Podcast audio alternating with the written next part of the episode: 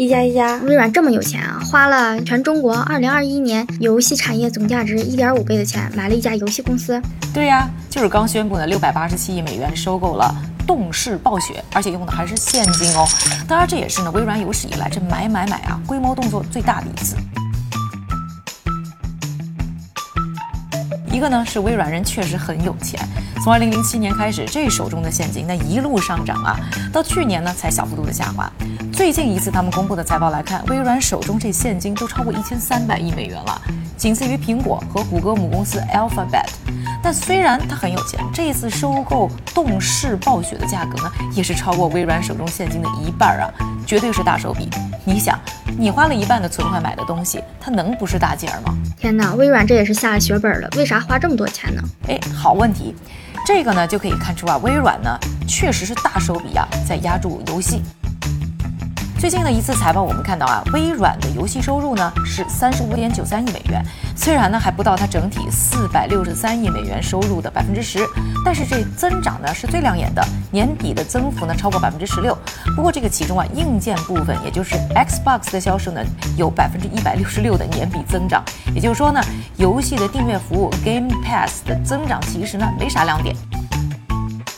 也就是说呢，微软确实是拿到了疫情后游戏市场增长的硬件红利，但它不是内容红利。要说这微软 CEO 纳德拉呢接手微软以后啊，他的策略呢主要是围绕呢三个 C：Cloud、Content 和 Creator，也就是云、内容和创作者。他从卖软件、卖产品的模式呢，是变成卖服务、卖订阅的模式。所以这微软呢，现在一定是更关注发展游戏内容，把 Game Pass 的这个游戏订阅服务呢做起来。一方面，疫情之后这游戏市场大爆发，有增长有利润；另外呢，就是借助 Xbox 呢已经有的江湖地位，想把呢苹果这个应用商店对游戏啊切一刀的钱再挣过来。同时呢，游戏市场订阅化呢绝对是趋势，除了亚马逊、谷歌，连奈飞都下场了，拼的呢就是内容，而且呢要有的就是规模。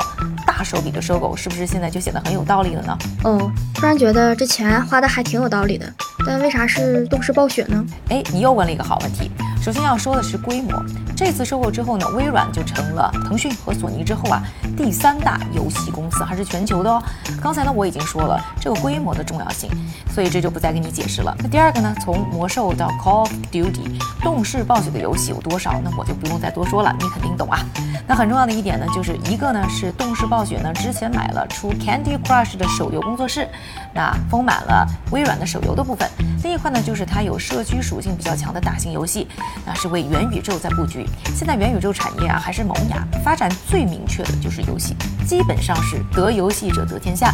不要忘记哦，微软 CEO 纳德拉呢，在二零一四年出任 CEO 这个位置以后，第一个大的收购合并的动作就是二十五亿美元买了带有明显元宇宙概念感的 Minecraft 我的游戏的游戏出品方。有了动视暴雪在这方面，绝对呢就是进一步加持。第三。动视暴雪呢，内部在去年出了各种性骚扰危机之后啊，这个股价去年从高点下跌最大幅度呢是超过百分之四十。